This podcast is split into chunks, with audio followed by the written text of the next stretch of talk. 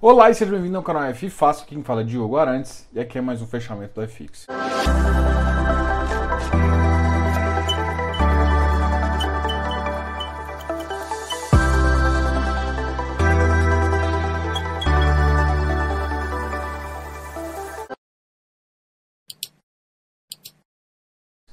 E hoje o fechamento a gente vai falar de várias coisas, inclusive talvez o assunto que está bombando nas redes sociais bombando aqui com a gente é justamente a primeira vacina no Brasil foi dada.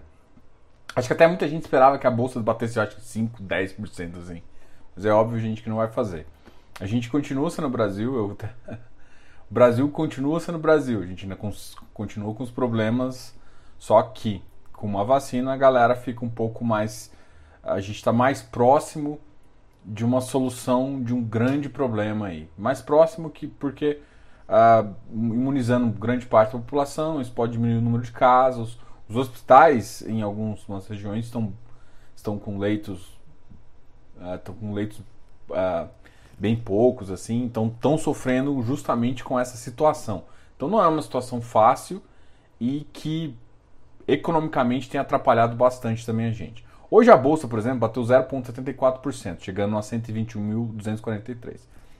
E se você for olhar, as outros dias para trás ela chegou a bater 124, 125, inclusive foi a máxima. Então, assim, ele nem chegou a voltar na máxima. Foi um momento positivo, mas olha o detalhe. E aí, sempre quando um tá certo, o outro tá errado. Então, assim, é, a bolsa bateu 0,74 e o dólar subiu. Então, significa que quem comprou não foi estrangeiro, né?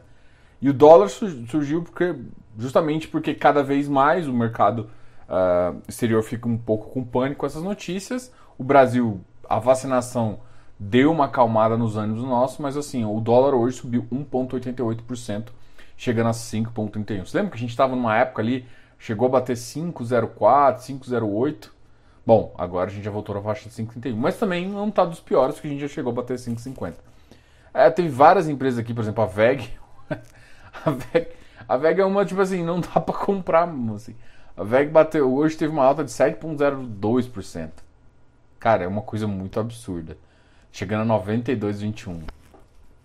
BPAC também, que é o Banco Pactual, 3,97. Uh, a Equilateral caiu bastante, caiu 2,14. Então, assim, teve. A, CEMIG também caiu, chegou a 14,43. Então, assim, teve algumas que caíram. Assim, mas a maioria subiu, e, e, o mais importante, né? Quem tem mais peso subiu. E é engraçado que as, as alguns ativos subiram realmente muito forte e tiveram um impacto muito positivo. Mas vamos falar aqui um pouquinho também, a gente sempre faz uma análise, uma visão sobre o que, que, que realmente isso implica, né? Algumas cidades fechando, é, aí tem aquela parte, ah, os economistas estão dizendo, bom, a realidade é o seguinte, vacina é importante demais, demais. A gente passou por uma primeira fase. A grande questão é o seguinte, vai, é, como um todo vírus, vai ter a, a, a contaminação também vem da, das mutações e das modificações que acontecem no próprio vírus. Então a gente consegue imunizar uma parte de um, como se fosse de um ataque, mas tem os outros ataques. Então, para a gente realmente resolver o problema, vai precisar de pelo menos mais um ano, que aí sim a gente consegue tanto fazer uma imunização da, dessa segunda geração quanto das próximas, e aí sempre ter um número, uh, um número de casos dentro do normal e que o, que o atendimento público e o atendimento dos leitos dos hospitais conseguem atender de forma mais tranquila. Então, o que, que eu quero comentar? O ano de 2021 não vai ser um ano assim, nossa, que lindo, chegou vacina, acabou o problema. Não, vai continuar o problema e vai continuar o problema por um tempo. E agora, quais são as ações do governo nesse sentido?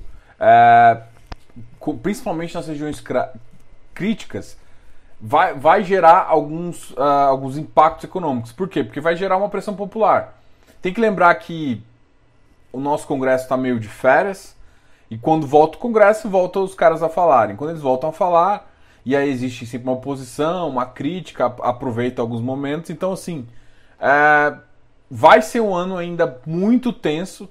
As dívidas públicas aumentaram, então, se tiver que, tiver, se tiver que ter aumento de gasto, gera sim um problema social, gera sim um endividamento. E é engraçado, e aí eu olho para o relatório Focus, me dói o coração, juro, me dói o coração em ver que tão assim, não faz sentido na minha cabeça Ah, eu entendo que a, a, pode crescer a inflação, que ainda existe uh, vagas para ocupar, as empresas ainda têm como aumentar a capacidade produtiva. Isso, isso gera é um impacto onde aumenta a capacidade produzida, mas ainda não aumenta efetivamente a inflação. Mas não é isso que está acontecendo. E tem um, um, fato importante, que é a, a mensagem. A mensagem hoje nossa é o seguinte: uma coisa é seis meses de Covid, estado grave. Agora a gente está tentando uma recuperação. E numa recuperação, a gente pensar que o nosso que o nosso que o nosso banco central está com uma cabeça de juros negativo. E isso para mim, do ponto de vista de, de, qual que é a vantagem disso, né? Tem uma vantagem, por isso que eles estão fazendo. Qual é a vantagem? Você tem uma dívida pública alta, que aumentou, você tem um carrego dela mais baixo, ou seja, você está carregando uma dívida pública alta com uma taxa de juros baixa, o que é bom, está pagando poucos juros. Só que pensa do ponto de vista de tomar mais dívida.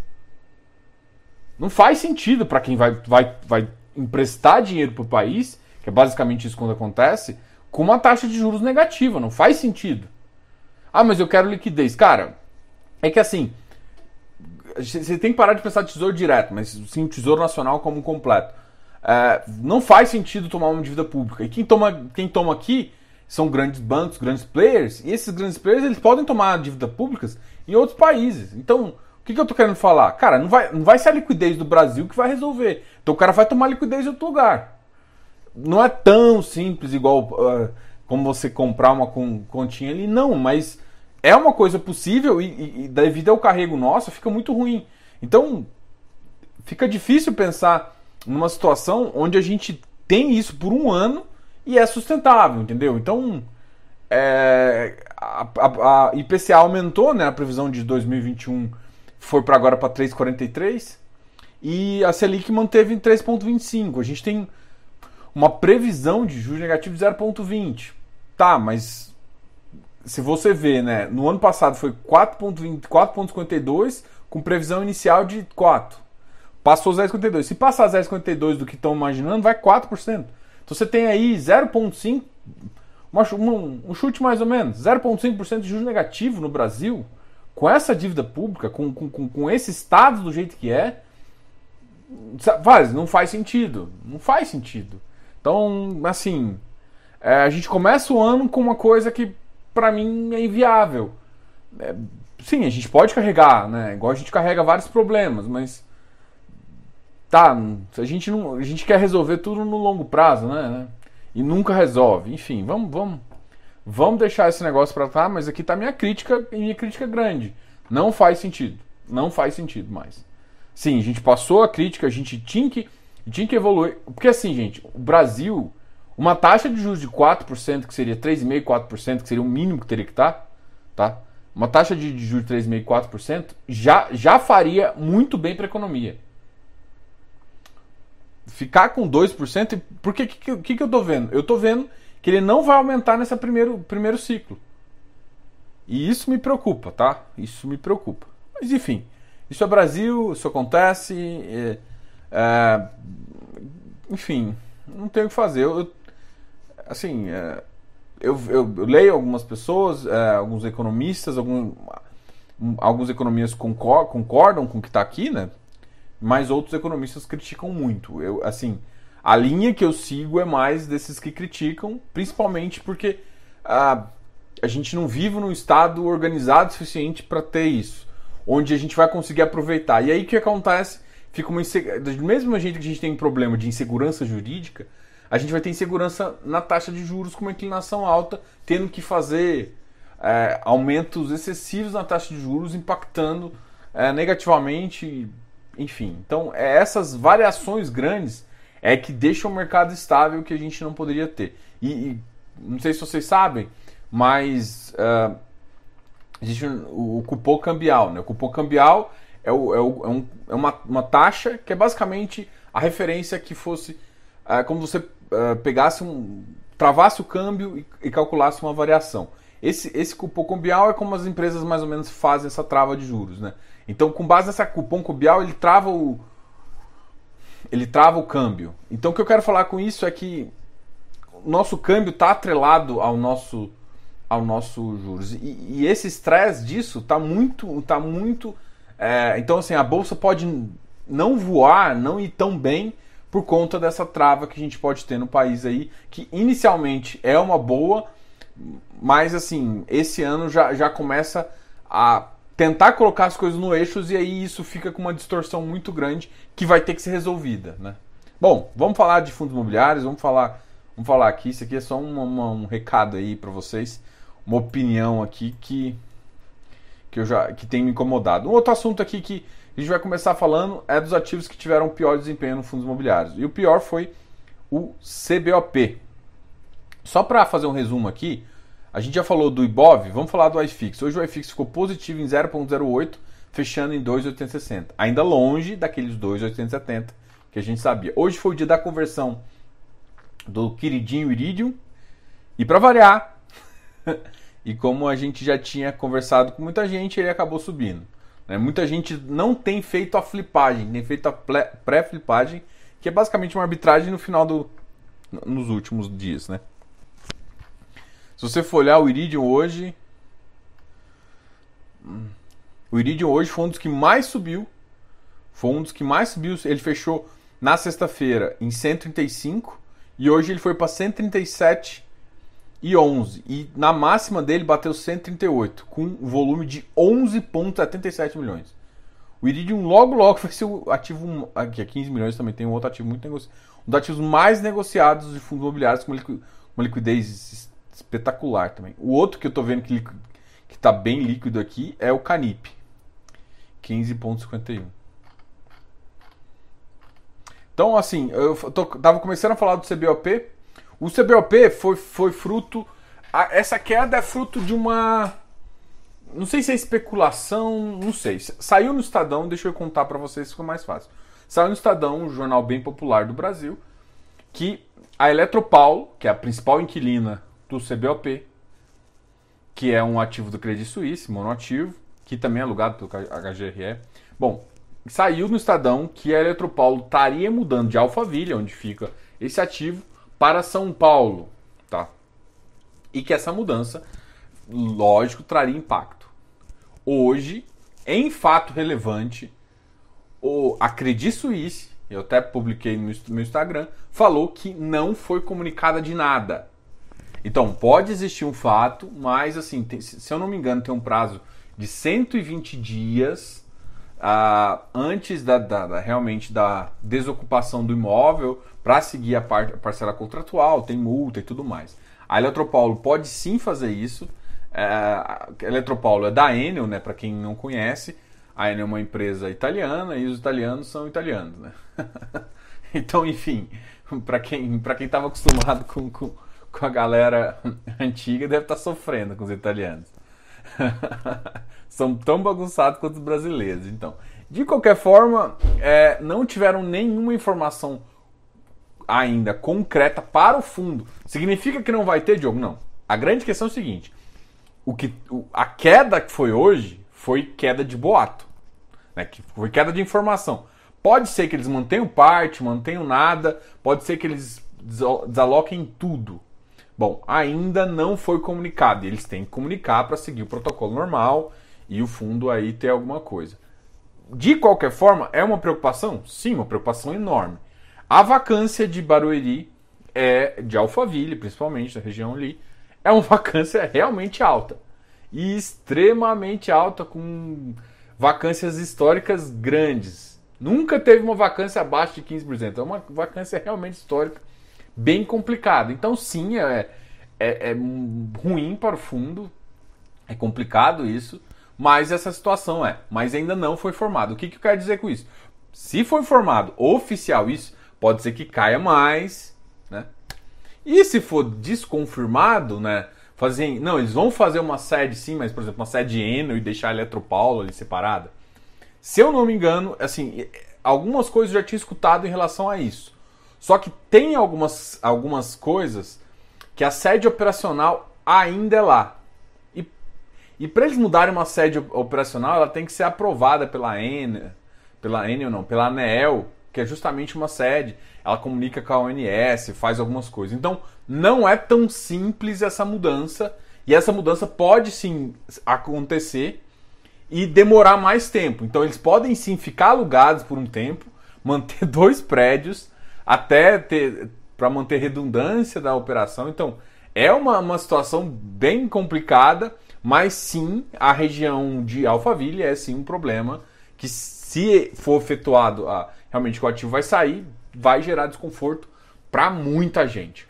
O outro ativo que anunciou ah, que dia 20 vai ter a conversão foi o Vigip. Então o Vigip veio a público falando, né? Foi uma oferta 476. As únicas pessoas que estão ainda que vão ter lock-up é quem participou da oferta restrita. Quem participou do montante não vai não vai precisar exatamente fazer isso, tá ok? Então dia 20 vai liberar as cotas aí e provavelmente vai ter umas quedinhas aí. O NCHB também foi um ativo que caiu bastante, chegando hoje a bater 96,90, na mínima chegou a bater 96, com uma queda de 1,92. Quasar Agro caiu também, 1,30%, e na máxima ele bateu 93,39. O RBIR, uma queda também de 1,22, o ativo pouco líquido, 40 mil. O Quasar Agro já teve uma negociação um pouco mais forte, uma negociação na faixa de 1 milhão. O RECT voltou a cair também, é, uma, é um ativo que tem bastante em Barueri também, 4,07 milhões.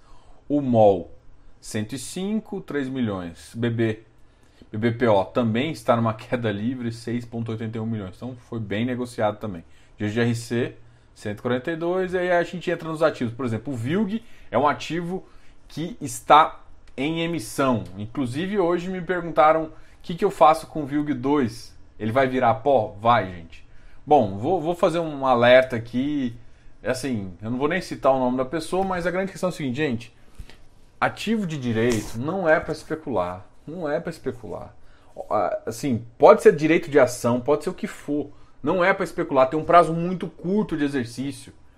Então, é muito complicado. E aí, por exemplo, ação. Às vezes você pega, por exemplo, na época o, IRB teve uma ação a ação dele foi negociada, teve um ajuzinho em relação a isso. Mas aí, para negociar, você precisava de seis vezes. Fundo imobiliário é 100 vezes. Entendeu? Então, ação, às vezes você tem uma negociação, já, já teve do Itaúsa também. Aí você ganha o direito de preferência. Que lindo direito de preferência, né? Aí você pega o Itaúsa lá, bonitão, é, custando 10, aí você tem direito a subscrever a 7 ou 8. E aí você ganha um real aí na subscrição. Se você não quiser exercer, você pode fazer isso. Isso é ruim de se fazer.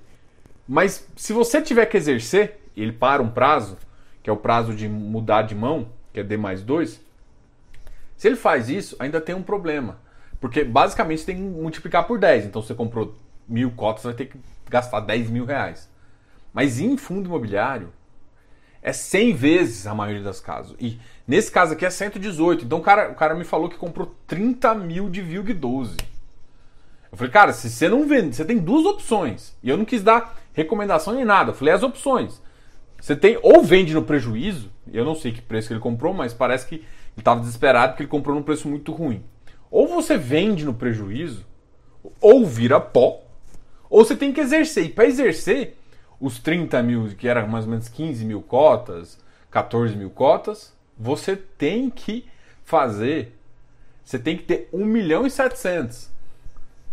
Entendeu? Então, assim, tem. não Primeira coisa, conhece o que você está comprando.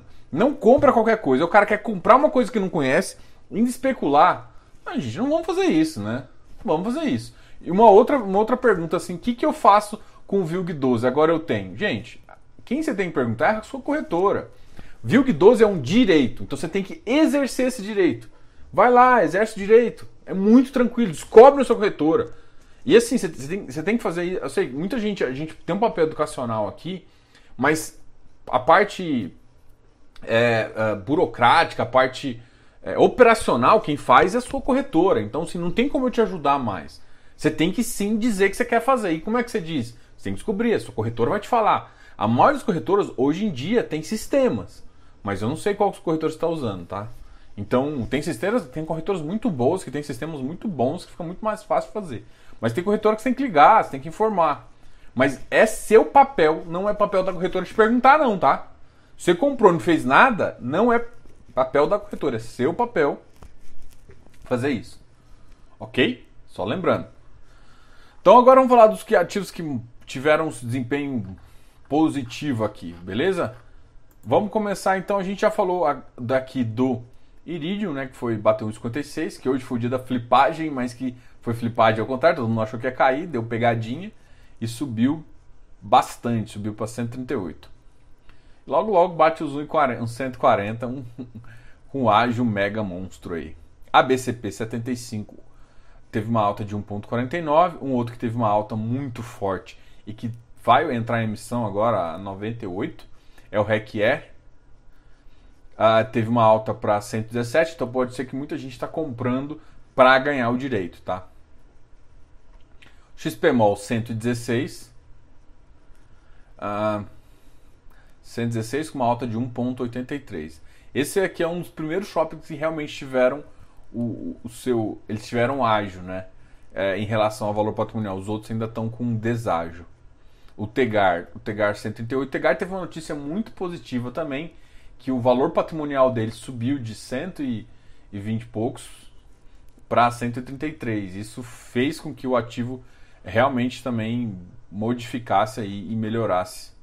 Então o valor patrimonial do ativo subiu um pouco. HSAF subiu também da HSI, 95, uma alta de 1,5. Tem gente ainda especulando no XPCM, né? 0,91, HSML 96,70.